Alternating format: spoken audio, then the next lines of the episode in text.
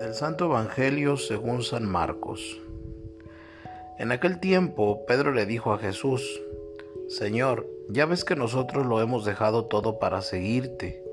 Jesús le respondió, Yo les aseguro, nadie que haya dejado casa o hermanos o hermanas, o padre o madre, o hijos o tierras por mí por el Evangelio, dejará de recibir en esta vida el ciento por uno en casas, hermanos y hermanas, madres e hijos y tierras, junto con persecuciones, y en el otro mundo la vida eterna.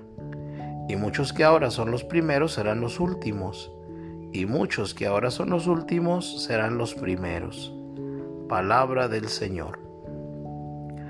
Hoy, como aquel amo que iba cada mañana a la plaza a buscar trabajadores para su viña, el Señor busca discípulos, seguidores, amigos.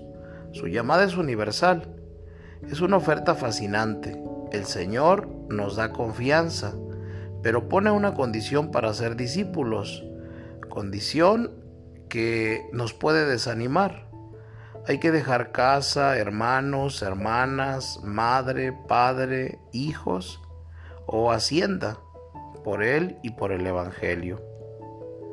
No hay contrapartida, no habrá recompensa. ¿Esto aportará algún beneficio? Pedro en nombre de los apóstoles recuerda al Maestro. Nosotros lo hemos dejado todo y te hemos seguido. Como queriendo decir, ¿qué sacaremos de todo esto? La promesa del Señor es generosa, el ciento por uno, ahora en el presente y en el mundo venidero la vida eterna. Él no se deja ganar en generosidad, pero añade con persecuciones. Jesús es realista y no quiere engañar.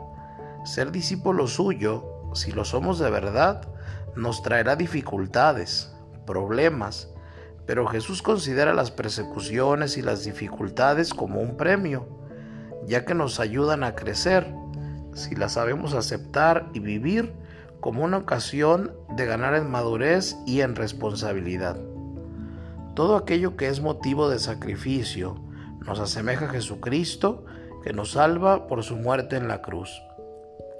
Siempre estamos a tiempo para revisar nuestra vida y acercarnos más a Jesucristo. Estos tiempos y todo tiempo nos permiten, por medio de la oración y de los sacramentos, averiguar si entre los discípulos que Él busca estamos nosotros y veremos también cuál ha de ser nuestra respuesta a esta llamada. Al lado de respuestas radicales como la de los apóstoles, hay otras. Para muchos dejar casa, hermanos, hermanas, madre, padre, significará dejar todo aquello que nos impide vivir en profunda amistad con Jesucristo y como consecuencia serle sus testigos ante el mundo. Esto es urgente, ¿no te parece?